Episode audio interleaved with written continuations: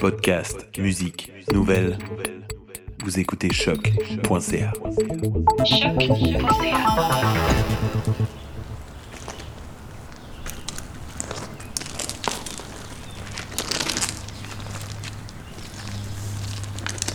Bonjour et bienvenue à ce nouvel épisode du Balado REC dédié à la pratique de la recherche-création au sein du réseau Hexagramme. Cette semaine, vous l'entendez, on sort des studios radio, on prend une bonne bouffée d'air frais et on vous amène à la rencontre de projets qui allient science et expériences sensibles et esthétiques, tout ça afin de conscientiser le public à des enjeux environnementaux pressants. Et on discutera de façon créative et incarnée de prêter attention aux transformations de la nature qui nous entoure. C'est la raison pour laquelle nous avons décidé de déployer l'émission à travers une série d'entrevues marchées réalisées avec nos invités au Jardin botanique de Montréal. Si le cœur vous en dit, on vous invite d'ailleurs à mettre votre casque d'écoute et vos bottes de rando pour nous écouter lors d'une de vos propres promenades en plein air.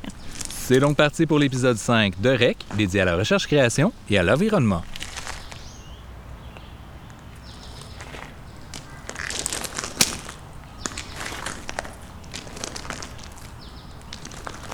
Bonjour, je suis Cynthia Nourry. Et moi, Marc-André Cossette. Bienvenue à REC, le magazine radiophonique de recherche-création présenté par le réseau Hexagramme en collaboration avec choc.ca. Notre série vous présente des initiatives de chercheurs créateurs et créatrices qui repoussent les limites des disciplines académiques et artistiques pour créer des discours et des connaissances inédites à travers leurs démarches et leurs œuvres. En effet, on le sait, on fait face à de nombreux bouleversements environnementaux en ce moment, parmi bien d'autres hélas, et ça amène une série d'enjeux devant lesquels nous devons nous mobiliser collectivement. Et si les scientifiques nous alertent depuis longtemps à propos des changements climatiques, ils et elles ne sont pas les seuls à porter attention à ces phénomènes. En effet, ces bouleversements inspirent aussi les pratiques de nombreux artistes. Main dans la main avec des données scientifiques, comment des expériences sensibles et esthétiques peuvent-elles contribuer à la prise de conscience, la réflexion critique et l'action environnementale? Pour cet épisode, nous mettons de l'avant des pratiques de recherche-création qui font le pont entre les sciences naturelles et l'art.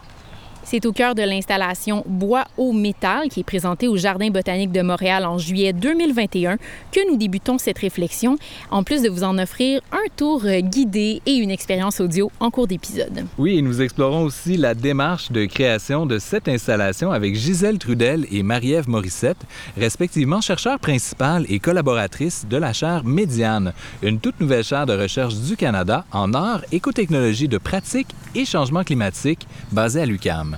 Qui dit conscientisation aux enjeux environnementaux par l'art dit aussi nécessité de joindre des publics qui vont faire vivre et circuler les œuvres, parfois même en les transformant. C'est ce dont nous allons discuter avec la professeure de l'Université de Montréal et sociologue de l'art Suzanne Paquet, qui suit depuis plusieurs années des œuvres d'art publiques notamment à travers leurs différentes vies sur le web. En deuxième partie d'émission, vous entendrez aussi de nouvelles voix, celles de nos collaboratrices Gaëlle Scali et Paloma Layton. On leur souhaite la bienvenue dans l'équipe de REC. Et notre programme très chargé, comme vous le voyez déjà, va se poursuivre par une déambulation physique et sonore du jardin botanique en leur compagnie, alors que l'artiste Béatrice Herrera et le professeur Thierry Bardini vont se joindre à nous pour une entrevue marché. Ils vont nous présenter les travaux du tout récent Critical Gardening Collective et avec eux, on va porter attention aux mousses bipolaires dont les transformations récentes témoignent des perturbations climatiques à l'ère de l'Anthropocène. Dans une autre entrevue marché, celle-ci en compagnie de la doctorante Chantal T. Paris, ce sera l'occasion de nous familiariser avec la pratique de l'écoute profonde ou du deep listening. La rencontre de ces deux trajets culminera en une discussion passionnante sur la sympoïèse et ses enjeux éthiques inspirés des travaux de Donna Haraway. Ouais, la sympoïèse qu'on avait justement déjà abordé euh, dans l'épisode 4 de REC. C'est donc un programme chargé qui se poursuit euh, comme toujours sur notre site web au rec.hexagramme.ca. C'est donc parti pour notre balade au cœur du jardin botanique.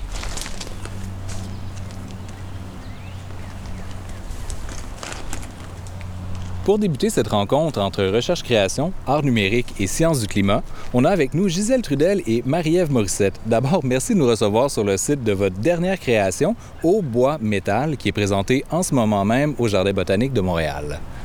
Merci d'être là. Merci de nous accueillir. Merci beaucoup pour l'invitation. Gisèle Trudel est artiste, professeure au département d'art visuel et médiatique de l'UCAM et membre du réseau Hexagram, réseau qu'elle a d'ailleurs dirigé de 2012 à 2015. Elle est également titulaire de la nouvelle chaire de recherche du Canada, Médiane, qui explore de manière artistique et dans l'espace public les données du programme de recherche Smart Forest, piloté par l'écologiste forestier Daniel Nisha. Elle est aussi fondatrice avec Stéphane Claude du laboratoire en art numérique AELab.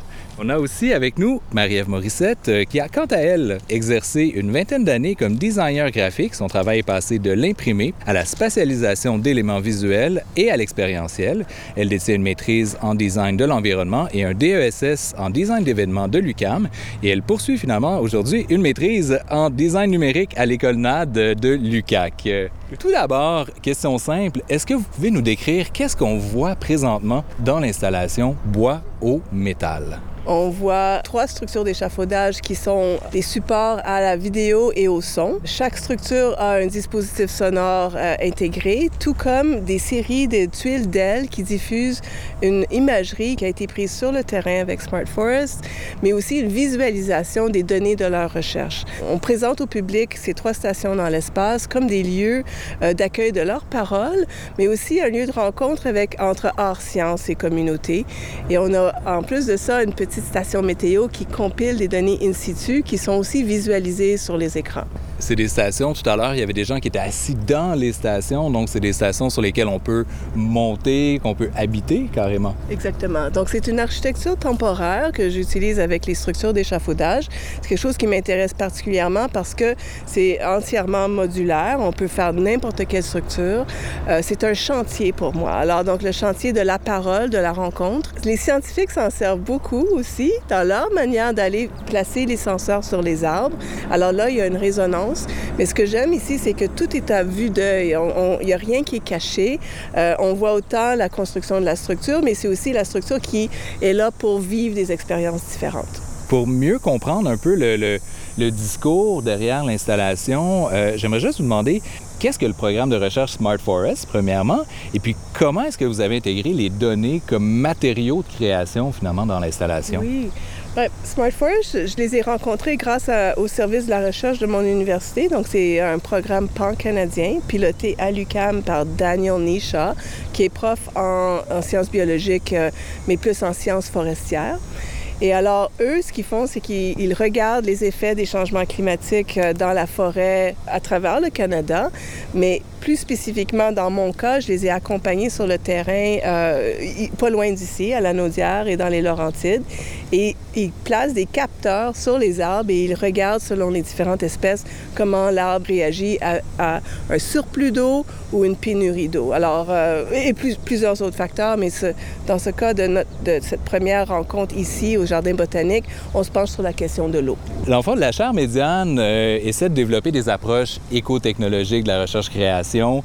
Euh, donc, est-ce que tu peux nous dire un peu plus par rapport au, euh, au, au champ méthodologique ou en fait, c'est quoi, quelles pratiques vous développez pour arriver à ces approches éco-technologiques-là? Oui, ça repose sur ma recherche antérieure aussi. Quand je, je parle d'une écosophie qui vient de la pensée de Deleuze et Guattari, et surtout Guattari. Alors donc, on a toujours trois champs. Donc, on a l'environnemental, on a le social et on a l'individuel. Alors, quand je parle de éco-technologie, je me réfère à ça. Donc, c'est quand même quelque chose qui est présent. Mais la question éco-technologique, c'est que éco, il veut dire un système, hein, quelque chose qui est ouvert. Euh, technologie est pour moi une relation.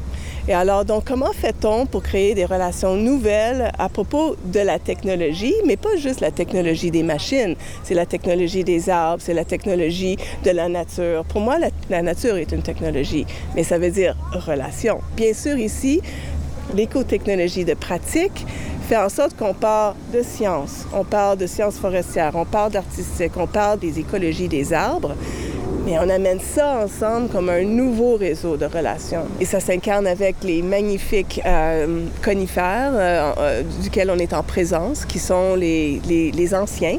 C'est les premières plantes à apparaître sur la planète. Euh, alors, leur technologie interne leur a permis de survivre. Alors, d'abord, il y a ça. Ensuite, on a... Euh, on a la question de la visualisation des données qui viennent de Smart Forest, mais c'est des arbres qui sont ailleurs, qu'on visualise ici. Alors, il y a tout un jeu de rapprochement entre lointain et proximité. Ensuite, on a cette zone, euh, les zones sonores, qui ont chaque, chaque zone a une expérience particulière d'immersion, de stéréo et tactile, qui fait en sorte que avec le parfum des arbres, avec la pluie, euh, on, on, est en contact avec tous les éléments et les technologies médiatiques numériques ici viennent agrémenter l'expérience. C'est pas ça l'expérience, c'est avec. Comment est-ce que votre participation donc à la réalisation de ce projet-là de recherche-création vous a permis finalement d'explorer peut-être des nouvelles facettes de la création numérique euh, par rapport à vos expériences passées, disons, dans, l'industrie? Pour moi, c'était vraiment comme un laboratoire aussi d'expérimentation et d'apprentissage. Donc, euh, moi qui étais habituée à mettre en forme des choses et de partir d'éléments qui étaient déjà comme créés, là, je partais avec des données, vraiment des mathématiques, des, feuilles, de, des, des tables Excel. Puis là, il fallait faire une visualisation avec ça. Puis en plus, vu qu'on travaille avec Touch Designer, tout ça bouge en temps réel. Donc, il y avait aussi euh, une notion de, temporalité et de mouvement avec laquelle j'avais peu travaillé euh, précédemment. Et le fait aussi de, mettre en forme des, des phénomènes qu'on voit moins souvent, plutôt que les confiner, par exemple, à juste euh, un graphique qui bouge pas, qui exprime juste une facette des choses. Là, à ce moment-là, euh, étant donné que ça bouge, bien, ça donne un autre, un autre point de vue sur les phénomènes en cours, puis ça permet de voir un peu les variations euh, sur un, dans le fond, sur une période de temps. Puis j'ai quand même retrouvé aussi le, fait de pouvoir euh, réunir différentes facettes dans un même point de chute. Fait que ça, j'ai trouvé ça intéressant. C'était pas si loin de mon travail, de ce que j'étais habituée. Mais euh, travailler aussi avec, différents médias qui se déployaient dans, dans un espace qui était beaucoup plus grand qu'habituellement ce que je faisais en design graphique, même si j'avais fait d'autres spatialisations. J'ai trouvé ça très intéressant. comment intégrer des, visualisations abstraites avec des vidéos qui étaient plus concrètes. Donc, il y a eu tout un travail de réflexion fait avec Gisèle qui m'a permis de sortir un peu de mon statut de designer qui était de diagnostic solution. Donc, finalement, c'est ça, c'était plus un travail de, de, de collaboration plutôt qu'une relation client-exécutant, finalement. Là. Certainement pas. Puis juste pour terminer, euh, ben, disais, la charte, euh, la charte médiane s'appuie sur ben, la relation innovante entre théorie et pratique à travers la recherche-création pour s'attaquer aux questions de changement climatique et d'urgence environnementale. Comment la recherche-création peut apporter un regard nouveau, en fait, sur ces questions-là, puis peut-être contribuer au domaine des sciences naturelles? Ce que je trouve qui ce qui est important, c'est qu'on est dans un, souvent un discours très défaitiste et apocalyptique à propos des changements climatiques. Et en fait, c'est comme si c'était déjà trop tard. Alors, comment arrive-t-on dans un contexte comme ça? Moi, j'ai travaillé une dizaine d'années sur les matières résiduelles et la pollution et il y a toujours un potentiel qui existe en quelque part. Il faut juste prendre le temps. Ici, c'est créer un contexte, ce que j'appelle une ère relationnelle, qui est pour cet échange. Alors, c'est ça qui est important pour moi. Alors, je sais qu'avec Danisha, ça sort les scientifiques de leur zone de confort mais ils sont aussi friands de ça. Ils savent que leur cadre est rigide, ils ont envie d'expérimenter des choses nouvelles, mais c'est sûr que c'est pas tout le monde non plus. Mais heureusement, chez, chez la collaboration que j'ai avec eux, c'est des personnes extrêmement ouvertes. Alors, ils veulent que la question du changement climatique euh, interpelle les gens dans leur quotidien. C'est malheureusement tout le temps qu'on avait, mais on se retrouve tout à l'heure. Merci beaucoup euh, encore une fois de nous accueillir chez vous pour euh, la durée de l'installation. Mais tout d'abord, on s'en va justement rencontrer le professeur Daniel Nisha qui va nous parler un peu plus de Smart Forest puis de leur méthode de collecte de données. Daniel Nisha, bienvenue à REC et merci d'être avec nous aujourd'hui. Bonjour, merci pour l'invitation. Ça fait plaisir et euh, vous êtes donc euh, professeur au département des sciences biologiques de l'UCAM, titulaire de la chaire de recherche stratégique UCAM sur la résilience et les vulnérabilités des forêts au changement climatique et vous participez activement au programme de recherche Smart Forest duquel on va discuter aujourd'hui. Donc d'abord, euh, Dr Nisha, quelle est la mission du programme euh, de recherche Smart Forest et de quelle façon euh, procédez-vous à la collecte de données euh, dans les forêts québécoises? La mission de Smart Forest, c'est de suivre la réponse des forêts à, travers le Canada ou la forêt boréale et temporelle par un système de une série d'installations faites à, à, travers multiples provinces euh, de Nouveau-Brunswick, Québec, Ontario, Manitoba, Saskatchewan, Alberta. Et ça s'étend au-delà du Québec, là. Oh oui, oui. Il faut noter que c'est un partenariat avec d'autres organisations, le Service canadien des forêts, le ministère de Forêts, Faune et Parcs, à travers sa, sa, direction de recherche forestière, on profite des installations qui sont déjà sur place pour les alimenter avec une instrumentation qui, qui manquait pour s'assurer qu'on mesure plus ou moins la même chose à, à chacune des stations. Avec nos parcelles permanentes qui sont sur le terrain, on a des sondes qui vont dans les arbres, qui calculent le flux de sève ou le flux d'eau dans un arbre, comment ça change à travers la journée, comment ça change à travers les saisons?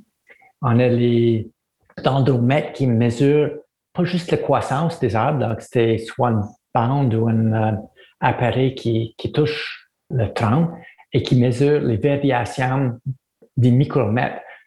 Un arbre va s'engorger de l'eau au début de la saison de croissance, donc il y aura un gonflement qui n'est pas de croissance, mais juste ce qui est nécessaire. Si on a trop d'eau durant l'hiver, l'arbre va fissurer et, mourir. Donc, on veut comprendre ces importances saisonnières de certains phénomènes pour pouvoir dire comme s'il y a une sécheresse au printemps, est-ce que c'est un problème de cette sécheresse plus tard dans la saison? Comment ça influence le flux de sève et la croissance ou l'élargissement, le, rétrécissement de l'arbre? On a aussi les caméras pour euh, prendre des photos à chaque jour ou on peut y aller à chaque minute pour voir la phénologie. Quand est-ce que les bourgeons s'ouvrent, quand est-ce que les feuilles tombent, comment est-ce que la feuille pousse? Et on a tout ça relié à les données météorologiques, pas juste de l'air, mais aussi dans les sols. On a toute une série de sondes qui mesurent l'eau dans le sol. On, suit un paquet de différents phénomènes à l'intérieur de chaque site. Il y a aussi une autre gang qui regarde la réponse de la faune, les insectes, les oiseaux, au changement d'habitat. On ne va pas nécessairement en parler aujourd'hui parce qu'on est plus spécialiste des, des arbres et des plantes. Bien, merci beaucoup, euh, Daniel Nisha, pour ces précisions sur le, travail important qui est réalisé par euh, le programme Smart Forest et pour le temps que vous avez accordé aujourd'hui. Ça a été fascinant. Euh, donc, pour plus d'informations sur euh, les travaux en cours donc du programme de recherche, vous pouvez vous rendre au smartforest.ucam.ca. On mettra le lien également sur euh, la page de l'émission et si vous voulez en savoir plus également, une version longue de l'entrevue sera disponible en complément web. Merci Daniel Nisha. Super. Merci Marc-André.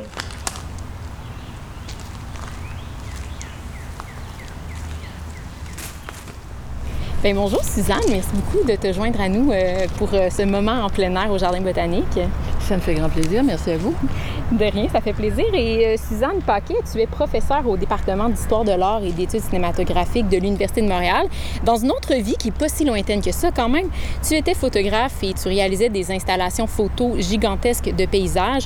Et depuis, ton regard de chercheur s'est posé sur le land art, sur les paysages justement, et puis sur les liens entre la photographie, l'art public, la mobilité la production de l'espace. Des thématiques qui sont justement euh, abordées au sein de ton groupe de recherche Art et Site euh, en compagnie des, des, autres collaborateurs et collaboratrices. On va parler de tout ça dans les prochaines minutes. Mais d'abord, bon, j'aimerais savoir, on sait la nature est partout autour de nous, même en ville, entre les craques de trottoirs, etc. Il y a des petites herbes qui poussent. On n'y porte pas toujours attention, par contre. Euh, Est-ce que pourrais nous, nous, expliquer un peu comment ça se crée un paysage et comment ça se crée un, un espace public aussi? Euh, je commencerai par l'espace public parce qu'il y a diverses entrées. En fait, il y a au moins deux définitions larges de l'espace mmh. public. Euh, c'est le lieu de rencontre, le lieu de débat, le lieu de discussion, qui celui-là peut être physique ou pas physique. Mmh. Il y a des écoles là-dessus, mais je partirai pas là, euh, sur des considérations avermaciennes, mettons. Et puis, il y a l'espace public qu'on considère comme physique, celui ouais. des villes, par exemple. Donc, euh, mon travail, en fait, se situe entre les deux. Ou la réflexion se situe entre les deux. Euh, quant au paysage, eh bien, pour fabriquer un paysage, ma foi, ça, c'est une grande, grande, grande question. en fait, euh, tu vois, tu as commencé en parlant des, euh, la, petite, des, la petite nature dans les craques de trottoir. Euh, le paysage n'est pas nécessairement naturel. Mm. Et là-dessus, moi, je te dirais que j'ai travaillé sur un paysage très façonné, en fait. Euh, toujours avec une pensée pour le paysage naturel. Euh, et puis j'ai découvert en cours de route, ça c'est quand même de la vieille histoire, mais au moment où moi j'étais en thèse, euh, je travaillais sur le paysage précisément, j'ai réalisé que pour plusieurs chercheurs, le paysage urbain n'existait pas. Hmm. Et ça a été pour moi un point d'intérêt parce que je pense vraiment que le paysage urbain existe. Euh, mais au départ, un paysage, c'est ce qu'on voit, c'est ce qu'on crée dans son imaginaire à partir de ce qu'on voit. Et puis un paysage, c'est aussi ce qui est cadré par un artiste. Ça, ce sont les premières définitions qu'on on- qu'on qualifie de culturaliste. Mhm. Euh, et puis ensuite est venue cette pensée qu'un paysage, c'était quelque chose qui était expérientiel, qui se pratiquait. Donc ça faisait entrer le sonore, le tactile euh, et en fait le- la sensation de l'espace finalement. Et justement, euh, la photographie, entre autres, joue vraiment un rôle euh, dans euh, la, création. Là, on va tomber un peu plus dans le champ de l'art, mais la photographie peut participer à faire circuler des œuvres artistiques. Elle peut même participer à créer une certaine idée de l'art ou à faire reconnaître certains types d'art, en art urbain, par exemple. Puis justement, les travaux de, de recherche de votre groupe portent beaucoup là-dessus. Est-ce que vous pourriez nous en dire un peu plus sur ce qui se passe quand la photo entre dans la partie, que les images se mettent à circuler, puis les méthodologies que vous utilisez aussi pour mieux comprendre ça? En fait, la question au départ, euh, c'est vraiment celle de la circulation, la circulation par l'image. Mm. Et là-dessus, évidemment, il y a comment connaît-on des œuvres d'art, et ça, ça m'est venu en étudiant le land art, dont tout le monde parlait, mais que personne n'a visité. Sauf moi, je le précise. Et donc, clairement, le land art est- a été connu par la photographie. Et plus le temps avance, évidemment, plus la photographie circule avec tous les moyens qu'on a actuellement. Et je me suis mis à m'intéresser précisément à ce que les amateurs font avec Mhm. euh, les œuvres d'art en photographie. Donc, à partir, par exemple, de sites comme Flickr au départ, ça c'est un peu de la vieille histoire, mais ça existe encore. Regardez euh, combien il y avait de euh, groupes d'amateurs d'art qui échangeaient des photos et ainsi de suite. Et puis ensuite, le phénomène, évidemment, s'est transporté sur Instagram. Donc euh, ça, ça fait partie de mes terrains, si tu veux, donc de mes champs d'observation. Et en termes de méthodologie, ben, notre idée, c'était précisément de suivre la circulation pour savoir comment une image va circuler à travers le web et va s'inscrire ici et là, évidemment, dans des, des sites qui sont, je dirais pas virtuels parce que ça m'énerve, numériques, mais quelque part qui sont aussi le fait de gens qui sont dans certains endroits. Donc l'idée, c'était de suivre ces images-là. Et on s'est rendu compte que c'était extrêmement difficile de suivre des images. Donc ce qu'on a fait, c'est qu'on a créé des images d'œuvres d'art et on les a mis dans des groupes Flickr. Et là, à partir de là, on a observé euh, la circulation. Euh, D'abord avec Google Images, Ouais. qui était quand même assez euh, performant là-dedans.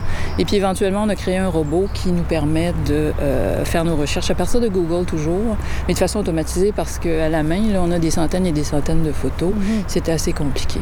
Et donc, ça parle très bien de ce qui intéresse les gens de façon géographique, puis comment on fait pour attirer les gens dans des lieux parce que la mobilité, les doubles images circulent, mais c'est souvent pour faire circuler les gens. Oui. Donc, la base de mon travail, c'est vraiment cette double mobilité, c'est-à-dire une mobilité numérique et une mobilité géographique.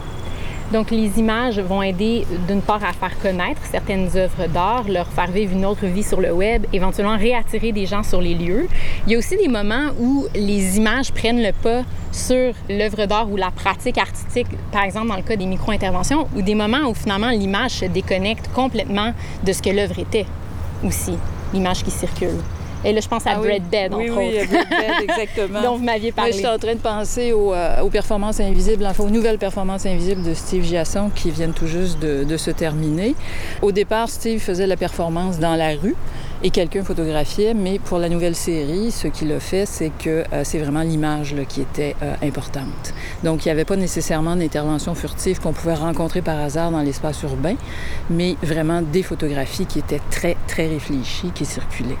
Donc, Euh, l'artiste a fait de la micro-performance, mais dans le but de produire une œuvre photographique qui devient celle qui circule auprès du Carrément, public. exactement, exactement. Donc c'est en deux phases.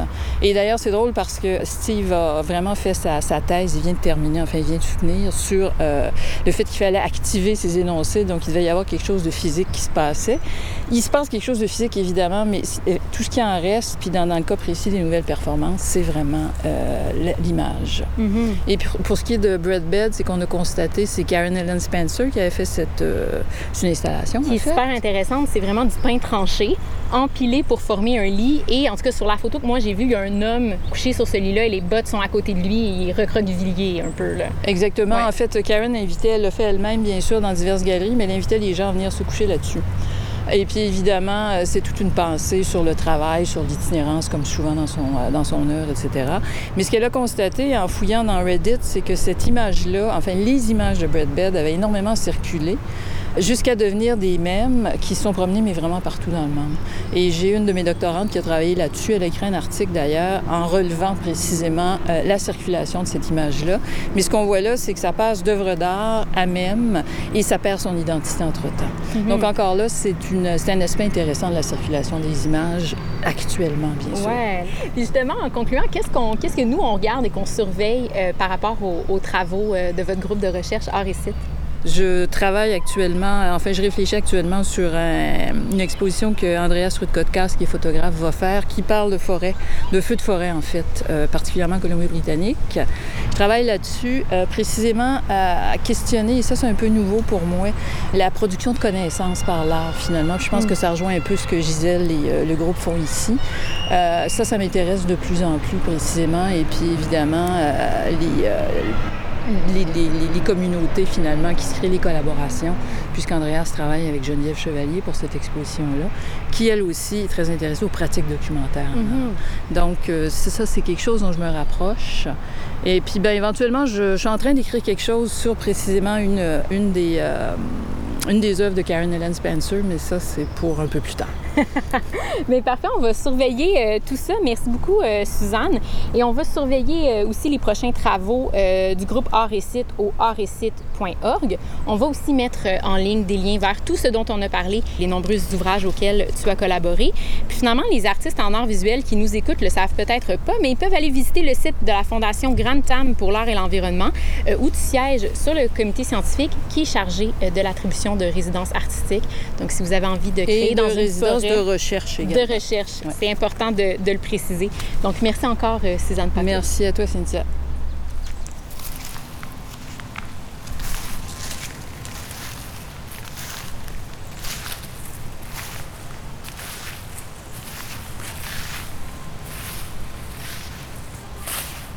Donc, en compagnie de Suzanne Paquet, nous rejoignons à nouveau Gisèle Trudel et Marie-Ève Morissette, ainsi que mon collègue Marc-André Cossette. Ce sera d'ailleurs l'occasion de discuter ensemble de vos recherches respectives. Euh, et dans le fond, Gisèle, quelle curiosité est-ce que tu aurais par rapport au travail de Suzanne? Et C'est-à-dire, je crois que c'est précisément aujourd'hui la question de la circulation. La, la question de la circulation parce que ce que je veux, ce que je souhaite faire avec ce projet, c'est qu'on a une circulation des données aujourd'hui. Hein? Et euh, ensuite, les données sont absolument décontextualisées. C'est pour ça que moi, je voulais travailler avec un groupe dédié, Smart Forest. Qu'est-ce qu'ils font, eux, avec leurs données? Et je voulais... l'ôter d'un regard strictement bidimensionnel et l'amener dans l'espace. Qu'est-ce que ça implique, ça, quand on part de quelque chose qui est mathématique, qui est recueilli avec une instrumentation, et de fait de, créer une, installation de cet ordre-là me, me permettait de penser à la circulation euh, des données, mais la circulation des données dans une expérience corporelle. C'est intéressant. Mais en fait, euh, moi, je trouve ça, ça me fascine et puis ça me, ça me terrifie un peu, ce travail avec les données. Parce qu'évidemment, on y touche un peu, nous, on collecte des données, mais d'un point de vue plus sociologique, évidemment, puisqu'on s'intéresse au public, aux amateurs, etc. Euh, puis j'ai en fait travaillé un petit peu avec mes, étudiants, mes étudiantes sur euh, ce qu'on peut faire avec les données cartographiées, etc., etc. Et je trouve ça d'une complexité absolument inouïe. Donc les rendre visuels comme ça, ou sonores, ou environnementales, dans le fond, parce que c'est un peu ça, je trouve ça absolument euh, vraiment bien. Surtout que les gens peuvent précisément en faire l'expérience et comprendre un peu mieux ce que les chercheurs font précisément. C'est ça, c'est ça. Je trouve que la, question des données est très limitée. Euh, comment on s'en sert dans un, contexte euh, de recherche. Et souvent, ça a un but précis. Et alors, comment on fait pour faire un- une traversée dans d'autres, milieux, dans d'autres circonstances? Et c'est ça qui m'intéresse. Mobilité des images, mobilité dans l'espace, euh, mobilité des données. Euh, Est-ce que, justement, vous pouvez peut-être élaborer un peu plus sur l'importance de cette mobilité-là d'un endroit à un autre, de, de ce déplacement-là, soit des informations, des personnes, dans vos euh, recherches respectives? J'ai énoncé à un certain moment que le paysage était devenu mobile grâce à la photographie. Je pense que ça tombe sous le sens. Évidemment, le paysage, c'est quelque chose vers quoi on se rendait. Ça, ça précède le tourisme. Je parle du Grand Tour au 18e siècle. On allait voir sur le continent, à partir d'Angleterre, euh, des paysages à la façon, par exemple, de Claude Lorrain. Et puis, il y avait même quelques gadgets, dont le Claude Glass qui me fait bien rire. C'est l'ancêtre de la photo, finalement. Euh, C'était un petit miroir convexe, qu'on on regardait le paysage à l'envers. Et le, verre est un peu dépoli, un peu sépia, donc ça donnait l'impression d'un tableau. Alors, vous voyez quand même, donc on a déjà cette mobilité vers le paysage, mais éventuellement, le paysage va se rendre à nous. Et ça, c'est 19e siècle, c'est le complexe train-photographie. Et puis, je pense qu'on est simplement dans le prolongement de ça. En fait, la pensée sur le land art, la photographie, euh, est devenue éventuellement de penser sur le tourisme. Mm. Et c'est un peu ça, quand, euh, on, diffuse des photos, on suit la circulation, on voit très bien qu'il y a énormément de choses qui sont utilisées dans des buts touristiques. Nos images sont repiquées beaucoup par des, euh, entreprises touristiques, des trucs, des machins. C'est assez amusant, ça. Donc, on voit quand même, par exemple, les œuvres de land art sur lesquelles j'ai travaillé qui sont dans le désert euh, en Utah. Donc, Spiral Jetty et puis Santana sont tous les, deux, tous les deux en Utah, sont devenus des sites touristiques. Et moi, je travaille là-dessus en 2004, donc j'ai cette pensée que ça va finir par arriver. Et en effet, c'est arrivé. Et j'ai des photos de ça qui circulent parce que je suis allée, bien sûr. Et puis, euh, ça a été récupéré, par exemple, l'Office du tourisme de l'Utah parce qu'elles sont en Creative Commons, donc elles peuvent circuler.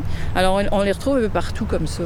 Donc, je pense que ça parle beaucoup de notre société. Je pense qu'on est vraiment dans une logique de la mobilité à, à tous égards.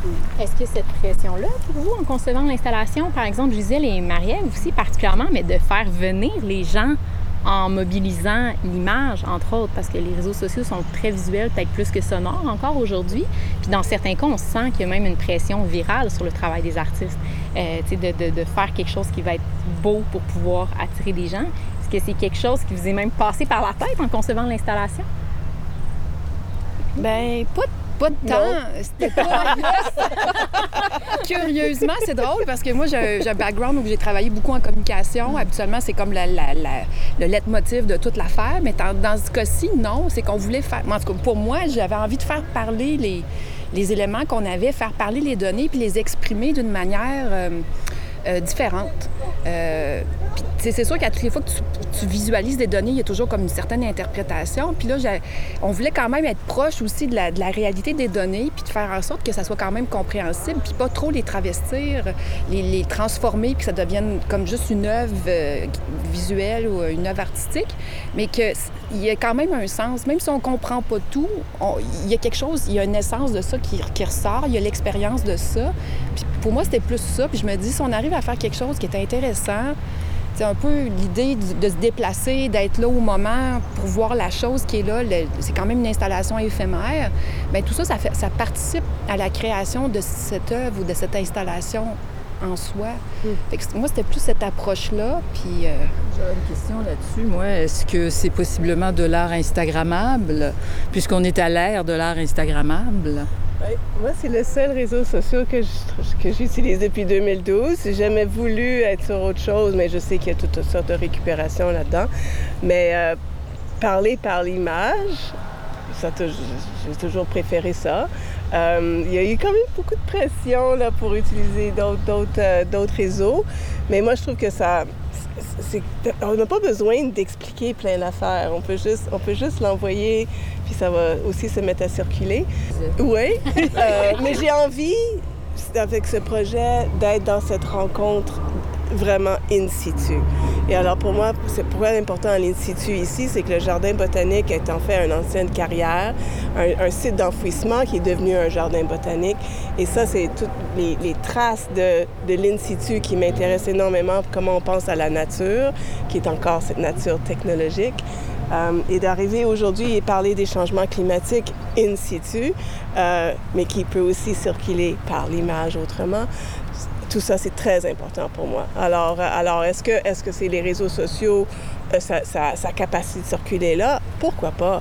Euh, mais c'est aussi une convocation, une invitation d'être, d'être dans les multiples corps, avec les multiples corps. Il y a aussi cette idée à laquelle tu faisais allusion tout à l'heure, que c'est la forêt de la Naudière qui est projetée ici finalement, et mm -hmm. ça, c'est le fun. Oui. C'est un beau déplacement. Pas trop loin non plus. Comment fait-on pour la recherche scientifique est souvent, on ne comprend pas trop qu'est-ce qu'ils font. On se rend compte que c'est assez accessible d'une certaine façon. Et alors encore, on crée une série de convergences. Mais ça ne veut pas dire que ça fonctionne. Mais comment fait-on pour l'expérimenter? C'est ça qui m'intéresse avec le projet. Justement, en tout cas, on a essayé, euh, du moins aujourd'hui avec vous et avec nos auditeurs, de leur donner un petit goût de au moins notre passage au jardin botanique qu'on va poursuivre justement avec une exploration euh, sonore.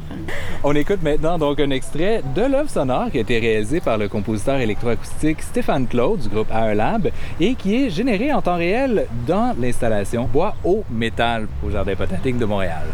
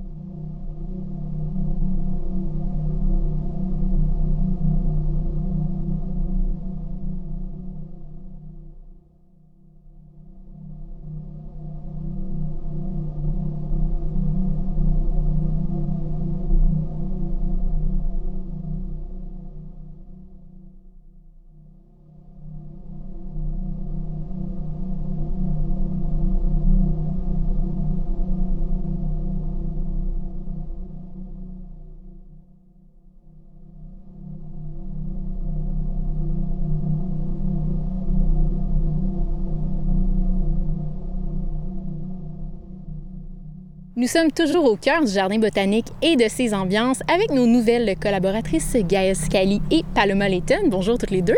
Bonjour, merci. Oui, salut Cynthia, salut Marc-André. Bonjour à vous deux. Puis on va poursuivre avec vous donc notre réflexion sur les pratiques de recherche-création qui vont créer des ponts entre le monde des sciences naturelles et la création artistique. Qu'est-ce que vous avez au programme pour nous aujourd'hui? Est-ce que vous avez déjà entendu parler des mousses bipolaires? Oh, Ben, bipolaire, non. non. moi non plus, moi non plus. Mais j'en ai parlé aujourd'hui avec Thierry Bardini et Béatrice Herrera. Et donc, on est allés ensemble à la rencontre de la quatrième nature. Mmh, intéressant. Et avez-vous déjà écouté des sons de cryptes Les cryptes du Mont-Royal? Il faut les trouver déjà. Elles sont où?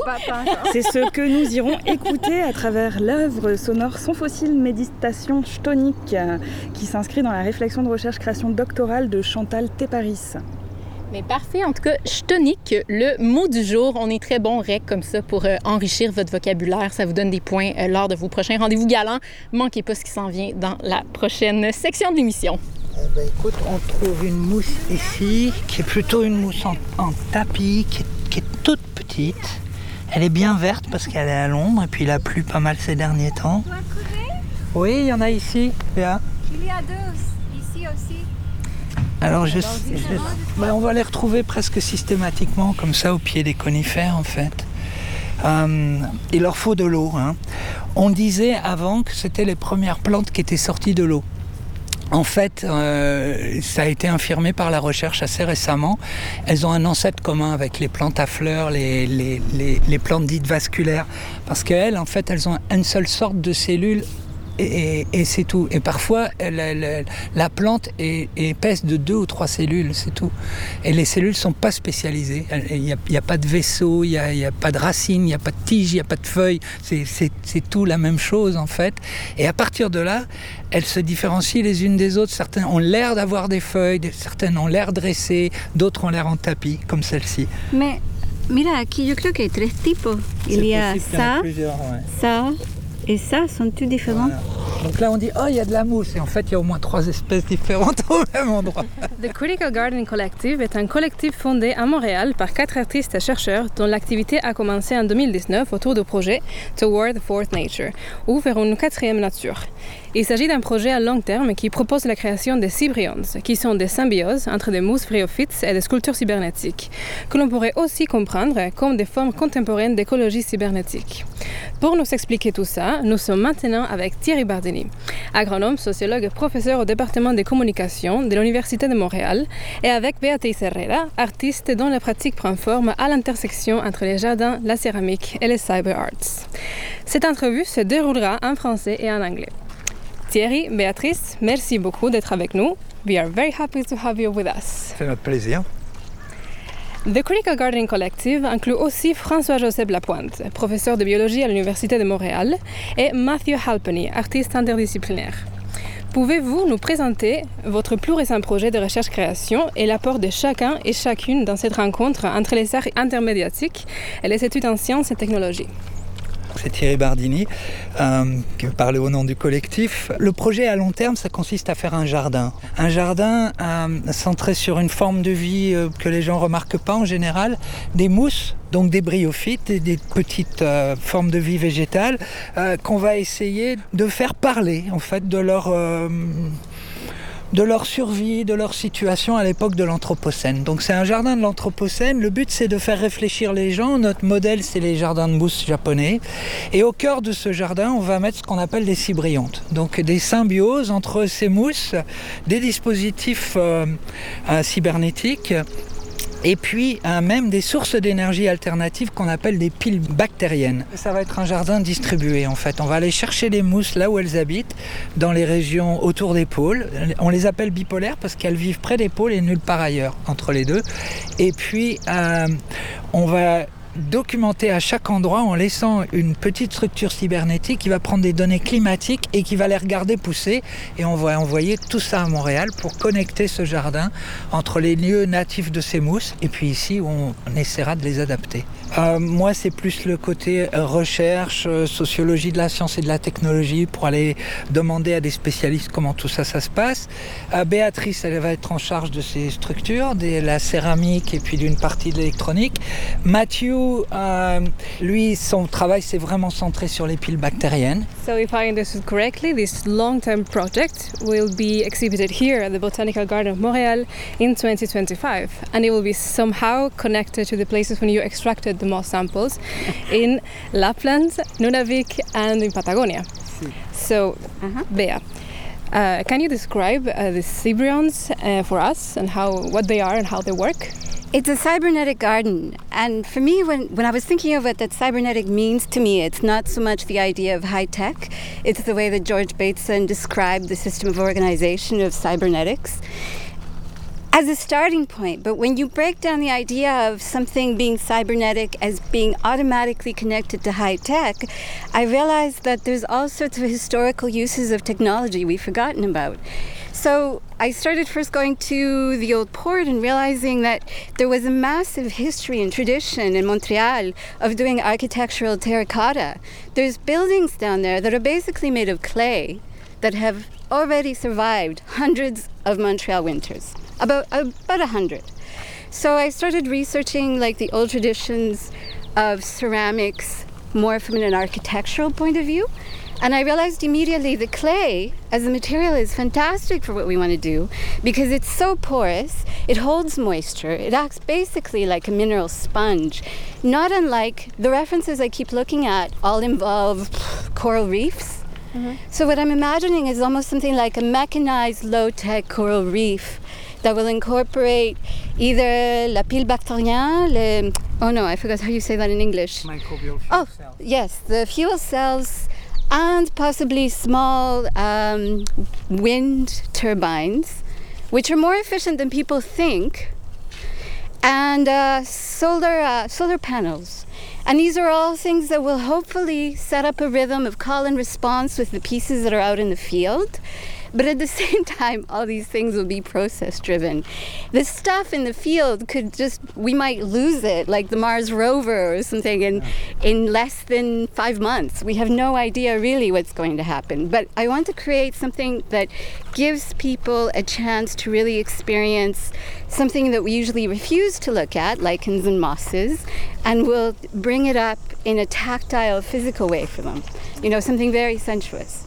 We also believe very um, seriously that, um, as Tom Sherman said a long time ago, the finished work of art is a thing of the past. So the Cybrians, like everything we'll do, will be prototypes. Always proto- prototypes, and there'll be several generations of them. So we don't exactly know exactly how they will look like. You will soon be departing to Finland to collect your first bipolar moss samples, where you will also collaborate with the Finnish Society of Bioarts. Um, can you tell us a bit more about the ethical aspect of collaboration with local agents, both human and other than human, in your project? When you go to a different place and you don't speak the language, of course you're there sort of as an ignorant guest and you do your best. We want to find people that we can work with there. For example, Tiri already has friends in Finland. We already have talked to scientists there. In uh, Patagonia, the site that we want to go to is next to a town that has a school. So I want to try to get into contact with teachers, see if there's like workshops and things that this, the kids would like to do with us. It's a question where I could give you a perfect answer now, but what will it be like to be on the ground? It's going to be a process. It's going to depend on the people we meet and we make connections with, and on the land. I mean, I, I, I think when I saw that, I was a little suspicious because I thought I can make up something that rhetorically sounds perfect, but you know, can we follow through on it? And I'm really hoping we can follow through on it just by accepting how little we know. I think that it'll help that we're in a collaboration, that we're not specialists. Se méfie des positions éthiques a priori euh, qui sonnent parfaitement. On veut travailler sur un processus qui est un processus de prototypage à la fois social et, et technologique d'une certaine manière. On veut se tenir là aussi dans- en tension entre une logique extractiviste parce qu'on va aller prendre des échantillons, on va essayer de les faire pousser Oui. ailleurs, Et puis une logique de- du soin en fait, Euh, puisqu'on veut que ce soit des partenaires locaux qui nous aident. On va laisser les choses sur place, elles vont pas survivre longtemps s'il n'y a pas des gens aussi que ça intéresse et que ça préoccupe. On veut s'intéresser à leurs préoccupations. On n'a pas d'idée précise à quoi euh, exactement l'art va ressembler là-bas. Parce qu'on veut travailler avec les gens. Et puis surtout, on veut travailler avec cette forme de vie euh, avec lesquelles on va essayer d'établir encore une fois un dialogue et une communication. Ces mousses euh, qui vivent à des échelles de temps et d'espace complètement incompréhensibles pour nous. Euh, donc il va y avoir un effort. Et puis cet effort, elle est dans cette tension-là. On va le résoudre éthiquement à chaque fois que, ça se posera en fait. And places we're visiting are also contested colonial territories.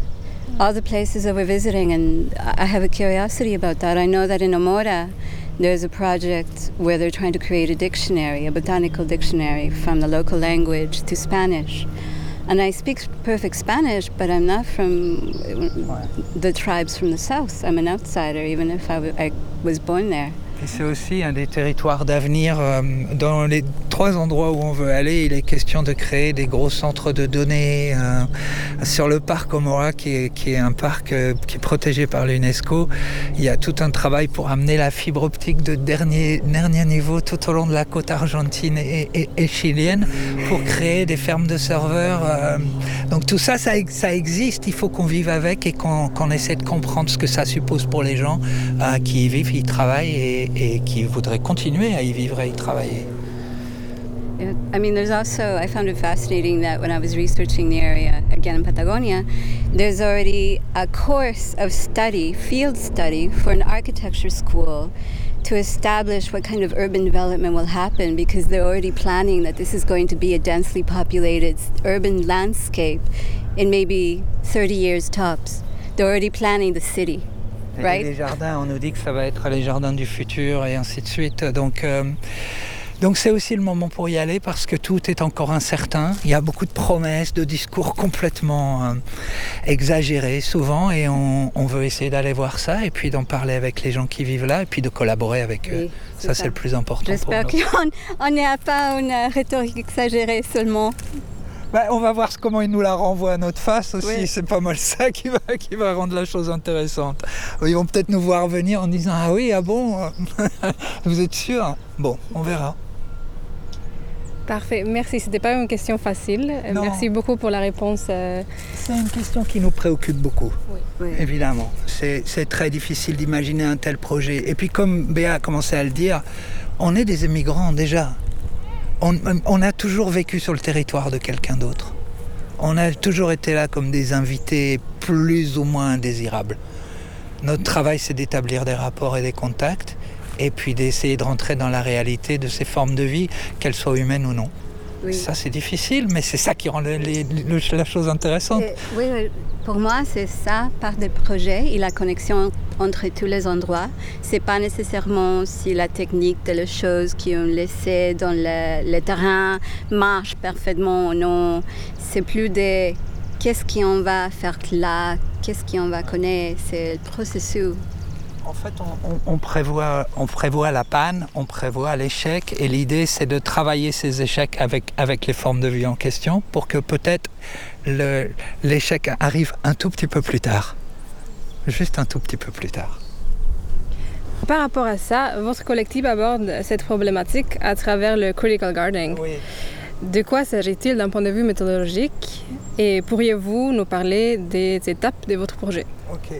Euh, bon, le critical gardening, c'est inspiré des idées de Matt Ratto et Garnet Hertz, qu'ils appellent critical making. Donc, dans une démarche où on essaie de comprendre cette chose incertaine, hein, parce que pour nous, l'anthropocène, c'est une incertitude. On veut se tenir très très loin à la fois du catastrophisme et du solutionnisme technologique. On veut être quelque part entre les deux. Donc li- li- l'idée c'est de, développer une, une- véritable pratique de jardinage, mais qui est ancrée sur une enquête pour essayer de comprendre ces formes de vie, leurs conditions de vie et leur avenir, si jamais on peut en parler, avec elles, idéalement. Merci beaucoup Béatrice et Thierry pour votre temps. Nous pourrons explorer les projets en profondeur sur le site web criticalgardencollective.net où euh, nous pourrons aussi accéder à des images des prototypes de Cibriantes que je trouve absolument fascinantes. Rendez-vous au Jardin botanique de Montréal en 2025. Merci beaucoup, Paloma. Merci. C'était un plaisir.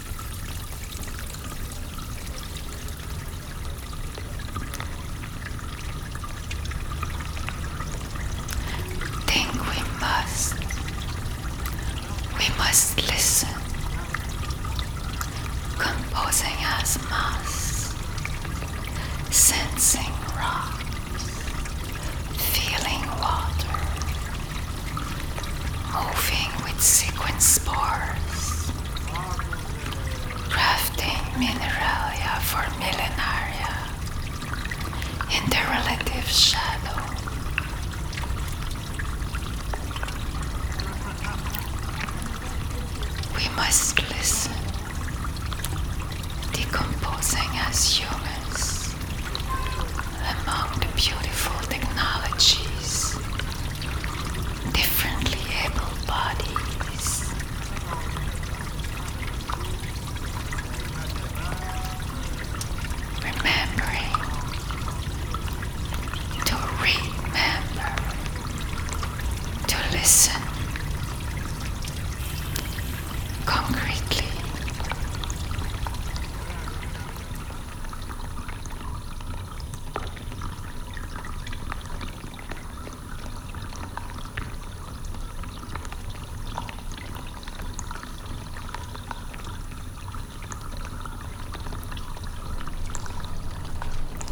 Des matières rassemblées à la crypte cristallisent ce morceau sonore dans la concrétion des temps.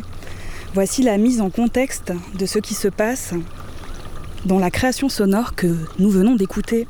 Il s'agit de Son fossile, méditation chtonique de Chantal T. Paris. Chantal T. Paris, bienvenue. Et je suis heureuse de faire ta connaissance et de t'accueillir ici dans le jardin botanique. Et donc tu es artiste, chercheur et doctorante en études et pratiques des arts à l'UCAM. Ton travail emprunte des méthodologies de recherche-création issues du deep listening, l'écoute profonde, de la transécriture, voire de la spéculation concrète, au travers les notions d'écoute, de résonance, d'échelle et qui interrogent nos rapports à l'environnement. Tu as participé récemment à la sympoïase d'un cercle de lecture, un projet collectif de lecture et d'échange autour du chapitre 2 du livre de Staying with Trouble de Donna Haraway. Cette expérience a déclenché un processus créatif d'écoute active à l'environnement dans le jardin botanique. Vous avez ensuite déplacé la mémoire de ce texte ailleurs du jardin des plantes en cherchant des points d'ancrage pour faire résonner la matière mouvante du livre. Peux-tu évoquer avec nous cette expérience collective qui a insufflé ton processus de création pour son fossile, méditation chtonique, ta composition sonore guidée par le principe de résonance, inspirée du travail de Donna Haraway et des méditations soniques du deep listening Un grand plaisir. Parce qu'il faut savoir que dans le cadre du cercle de lecture, on a euh, appréhendé le livre de Haraway par l'écoute, non pas en le lisant, mais en l'écoutant. Euh, en se promenant à travers le jardin botanique. Alors j'ai ressenti le besoin d'amener euh, cette écriture écoutée ailleurs, euh, dans un lieu qui m'échappe, à Mont-Royal. J'ai eu beaucoup de résonance avec ce lieu-là. L'été passé, je suis allée, j'ai eu un moment particulier. J'ai été interpellée par une, source qui coulait. Ça m'a amené à découvrir une crypte, une fente dans une paroi rocheuse. Et quand je suis retournée au Mont-Royal, en écoutant le livre de Haraway, ça m'est apparu d'évidence que c'était là qu'il fallait que je situe mon projet sonore. A euh, engendré un processus de réflexion en action d'écoute. On a tous eu la chance, dans le cadre du cercle de lecture, d'avoir euh, Émilie Mouchou pour nous assister euh, techniquement euh, dans le field recording.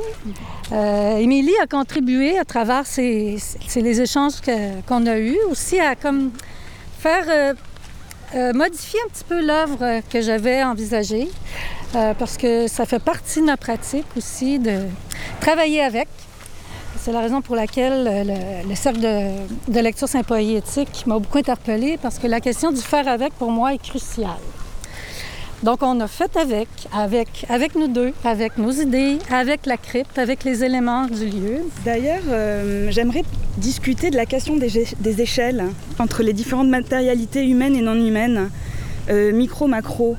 La crypte, pour moi, dans- ça m'a permis, euh, dans le fond, d'invoquer des temporalités, des matérialités, des mouvements antérieurs, euh, toujours actifs, contemporains, en devenir, qui nous engagent euh, aussi en formation.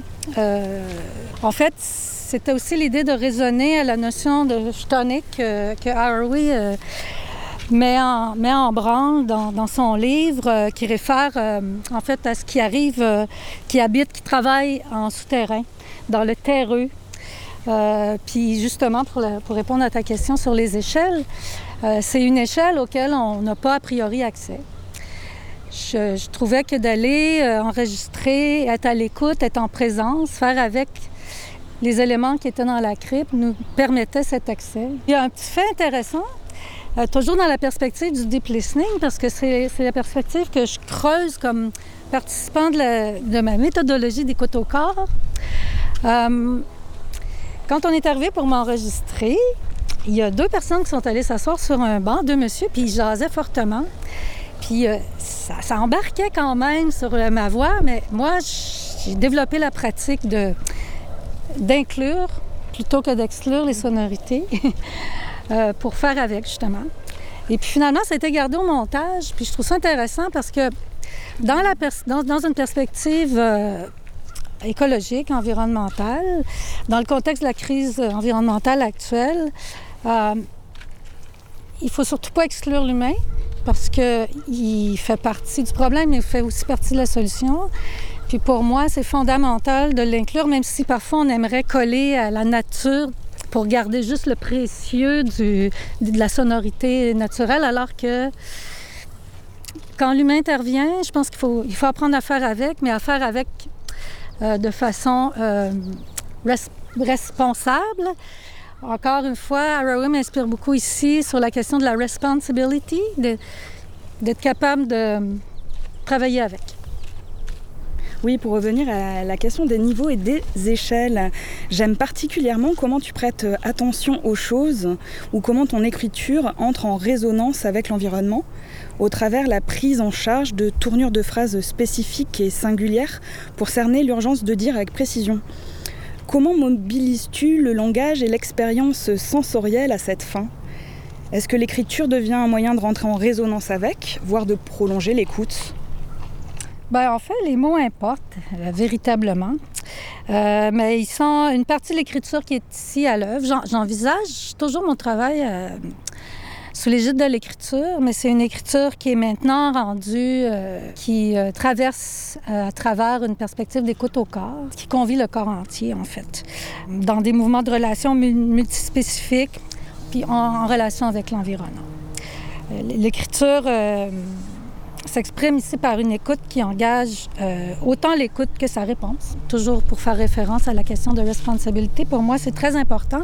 Puis la question du, faire avec, qui est préférable peut-être d'envisager sous le, le vocable anglais de making with, plus, euh, qui se rapproche davantage de, de, de l'essence de ce que veut dire faire avec, qui est positive en fait. Euh, toujours en gardant la notion de tension euh, à l'esprit, mais euh, dans une perspective porteuse. Et tu me parlais d'une écriture qui est plus que dire, plus que faire, qui active le comment faire. Justement. Euh, pour continuer sur ce que je disais, euh, pour moi, qui est parti d'une perspective d'écriture sur les œuvres, pour l'amener ensuite dans une écriture à l'œuvre, euh, maintenant, à ce point-ci, pour moi, en regard de mes préoccupations écologiques, je considère que dire, même faire, ne suffit plus. Moi, ce qui m'intéresse, c'est le comment faire. Et puis, c'est la raison pour laquelle je m'intéresse euh, à la pratique du deep listening, parce que je trouve que c'est un dispositif simple, à portée de main, à portée de tous, euh, qui nous permet justement d'accéder à des échelles micro, macro, euh, en pratiquant une écoute active qui engage aussi une réponse active.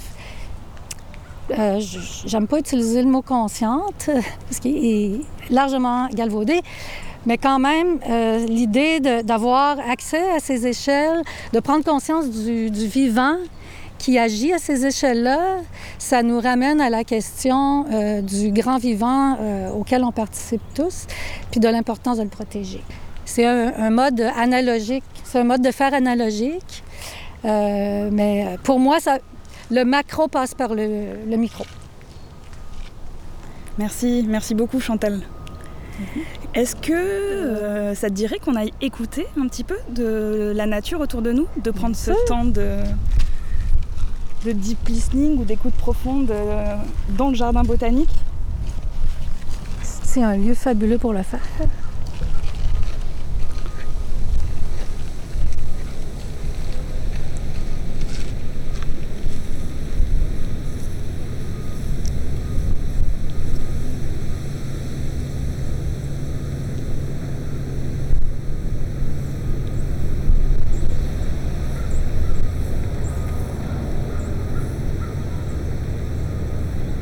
La qui agit avec les cigales, qui agit avec le vent, qui agit avec les oiseaux, qui agit avec le sol.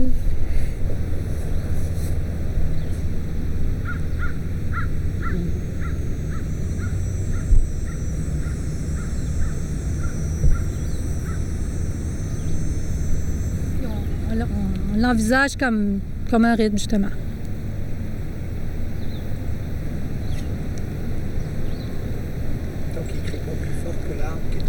Tant qu'il crie pas plus fort que l'arbre. Évidemment. Chantal, merci infiniment. Et nous pourrons aller explorer les pistes de ta recherche-création sur ton site euh, web pontextuel.ca. Pontextuel tout attaché avec deux L à la fin et sans E. Les cris plurivers. Grand merci Chantal et à bientôt. Merci à toi pour l'écoute.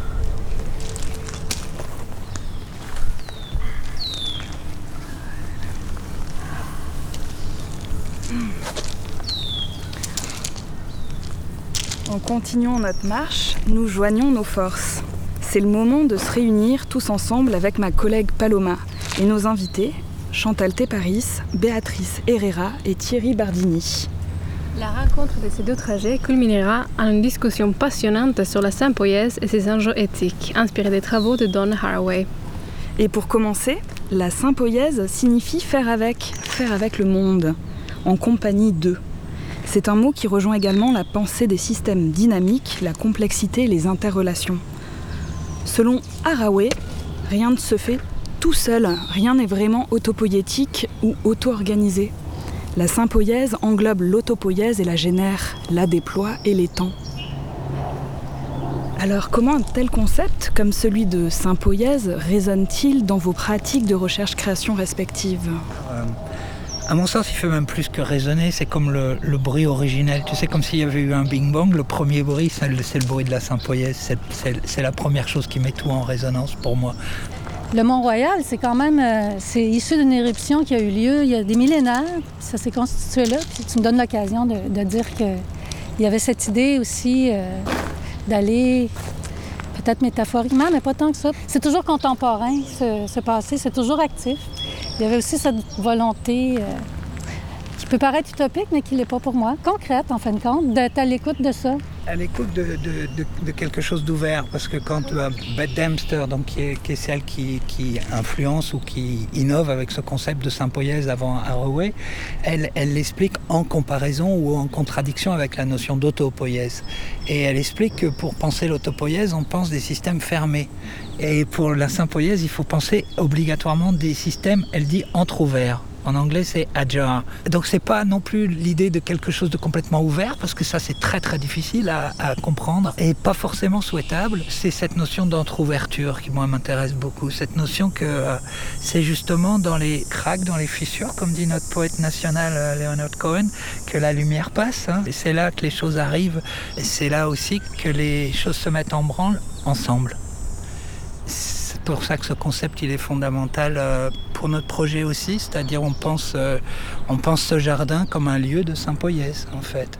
I was listening to you talk about this whole methodology of deep listening, and I was suddenly looking at you and thinking, what was it like last year? Remember last spring when you could walk down the road and suddenly there was no traffic and no planes flying overhead? The sound of the city was totally disorienting because all the little sounds that even here in the middle of the garden we can hear that orient us to construction, to this, to that was totally absent.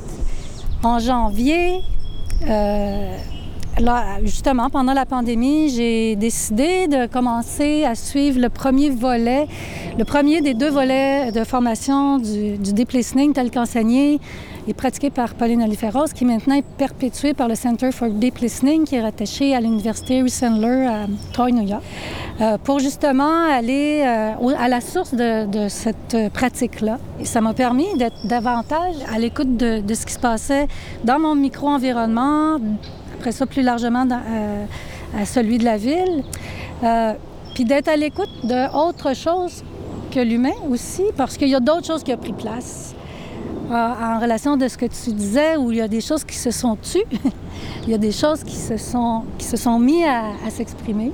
La pandémie, il faut, toujours le, contextualiser parce que ça, fait beaucoup de victimes, ça a généré beaucoup de, de torts, mais ça l'a aussi permis à des choses d'émerger puis de s'exprimer qui ne s'exprimaient pas avant.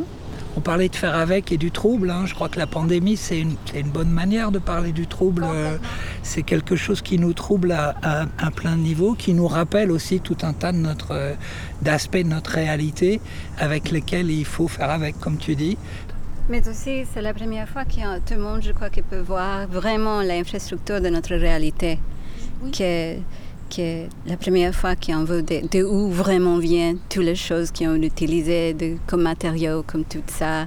Je, j'écris une phrase dans ma thèse, euh, je- il y a beaucoup d'années, que um, we're completely alienated from where all our stuff comes from, and we have no idea where our shit, our taxes, or our garbage goes. Pour notre projet, c'est très très important d'essayer de comprendre euh, d'où viennent les choses et où vont les choses? Par-delà notre usage limité à un moment donné, c'est pour ça qu'on parle d'énergie embarquée entre autres, c'est-à-dire qu'il y a les coûts qui nous intéressent devraient être distribués sur l'ensemble du cycle de vie des choses qu'on utilise. Non seulement leur production, mais aussi ensuite leur recyclage ou leur disparition. Leur disparition. Et ça, c'est extrêmement problématique quand tu regardes comme ça, parce que tu réalises eh ben, qu'il n'y a pas grand-chose de vraiment vert, il n'y a rien sans coût, euh, et qu'il y a un certain nombre de choses qu'on nous présente comme des solutions qui viennent avec des paquets de troubles eux-mêmes. D'où l'importance de vivre le trouble. On s'est rendu compte, par exemple, que si on voulait construire des principes très très rigides du point de vue environnemental, il serait quasiment impossible de faire notre projet. Ça me permet aussi de, revenir sur la question du, camion qu'on a entendu tantôt dans notre petite séance d'écoute, euh, où je disais qu'en deep listening, on, justement, we make, we make wheat, Euh, mais euh, jusqu'à une certaine limite. C'est une question de balance. euh, puis c'est pas d'être dans une approche utopique, ni dans un extrême, ni dans un autre, mais de, de travailler avec ça dans une certaine mesure. Puis, euh, oui, puis j'aime beaucoup l'idée de ce que tu nommes de embarquer. euh, L'énergie embarquée, je trouve, en fait, ça, m'apparaît. Embodied. Ben justement, j'allais justement faire la, ré- la- la référence. C'est merveilleux parce qu'en anglais, encore une fois, c'est plus parlant. Euh, je pense qu'on c'est intéressant de rapprocher cette notion-là avec le corps comme tel, euh, dans cette euh, dynamique-là de, de prendre, de porter, de donner, euh, dans, dans- dans un équilibre, une balance qui, qui est suffisante puis qui n'altère pas, qui ne porte pas tort. Sans être dans une perspective utopique, là. euh. On a été pas mal inspiré par un philosophe français qui s'appelle Gilbert Simondon. Ah, ben je travaille avec lui. Il parle de métastabilité, c'est-à-dire qu'il n'y a rien qui soit vraiment stable, à moins, d'être- morte en fait, dans le domaine du vivant. On est toujours dans des équilibres instables. Euh, et, notre but, c'est pas d'éviter cette instabilité. C'est de la même manière que pour marcher, il faut se mettre tout le temps en instabilité. Euh, notre but, nous, c'est d'essayer de documenter ces moments-là et d'essayer de faire réfléchir. C'est aussi l'avantage de ce qu'on fait, de la recherche-création et de l'art, euh, surtout dans des lieux publics comme ça, c'est que les dilemmes ça nous pose, c'est aussi des occasions pour réfléchir, essayer de transformer ces obstacles. On a touché pas mal de sujets très intéressants. J'aimerais bien savoir comment est-ce que vous entretissez euh, ces aspects théoriques et pratiques dans vos recherches-créations. Le projet de recherche-création que je mène euh, au doctorat, il est associé aussi à la notion de, de microcognition située. Donc pour moi, en lien avec l'écologie puis le climat, tout ça avec des S, euh, parce que euh, pour moi, le savoir est partout, littéralement. C'est pour ça aussi que j'active une approche de deep listening, euh, parce que justement, en développant cette perspective d'écoute au corps qui euh, engage simultanément, quasi simultanément, une réponse, on est toujours dans un, dans un savoir dynamique. Puis pour moi, là, d'ouvrir là-dessus, ça change radicalement les choses. La recherche-création, pour moi, c'est quelque chose qui est en marche, littéralement, puis qui peut, qui peut potentiellement appartenir à tout le monde. Moi, euh, la même façon que tu parles du corps, I think there's something about the act of actually working with material that leads to the concreteness. You know, we, I could spend, and I spent way too much time last year reading, and there's a point where it all, all begins to be abstract.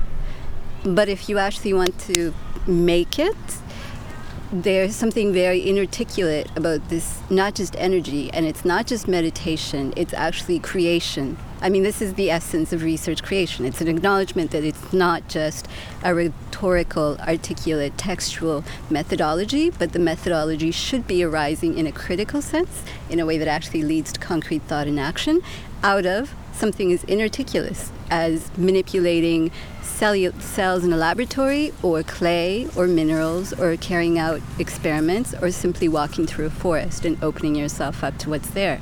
Because these are all vantage points that are not privileged by traditional forms of, of theory. These are the things that are lacking. And people can talk like it's a fluffy thing, but I don't think it's a fluffy thing at all. It's definitely like a flesh in the bone. Yeah, it's absolutely about creating something else. Moi, je pense aussi le critique comme au sens de, de la physique ou de la thermodynamique, comme, comme en- en- entre deux phases, par exemple de l'eau, entre euh, la glace et l'eau liquide, il y a une phase critique où il y a les deux qui coexistent.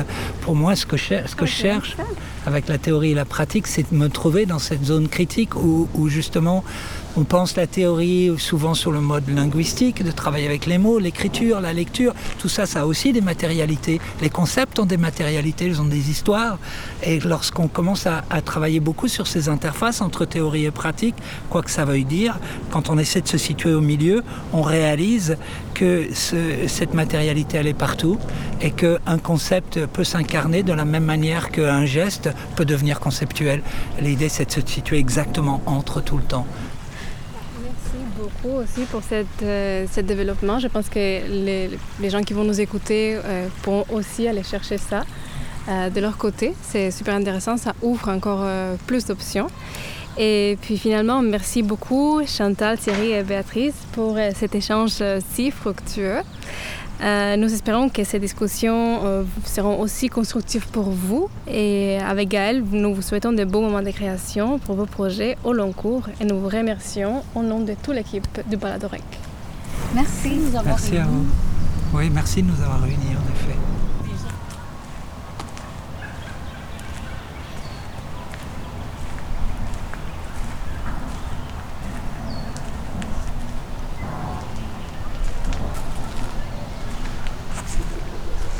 C'est ce qui conclut ce cinquième épisode de REC où nous avons parlé art et environnement tout en laissant une grande place sonore et sensorielle à la nature. Et ce n'est pas terminé puisqu'on espère que la réflexion se poursuivra aussi de votre côté, mais aussi parce que vous pouvez continuer votre écoute de la série REC sur choc.ca ou sur votre plateforme de balado diffusion favorite. C'est sans oublier notre site web, le rec.hexagram.ca, où vous pourrez retrouver des liens vers tout ce qui a été mentionné lors de l'émission et sur la recherche-création en général. En terminant, nous souhaitons remercier nos nombreux et nombreuses invités, Gisèle Trudel, Marie-Ève Morissette, Daniel Nicha, Stéphane Claude, Suzanne Paquet, Béatrice Herrera, Thierry Bardini et Chantal T. Paris. C'est sans oublier la contribution de Gaël Scali et Paloma Layton à la recherche, la production, l'animation, le montage et plus encore. Merci également à choc.ca, tout spécialement à Paul Charpentier et William Morer, ainsi qu'au réseau de recherche-création en art, culture et technologie Hexagram pour leur soutien. Nous sommes Cynthia Nourry et Marc-André Cossette. Merci d'avoir été des nôtres et à très bientôt pour une nouvelle incursion dans l'univers de la recherche-création avec REC.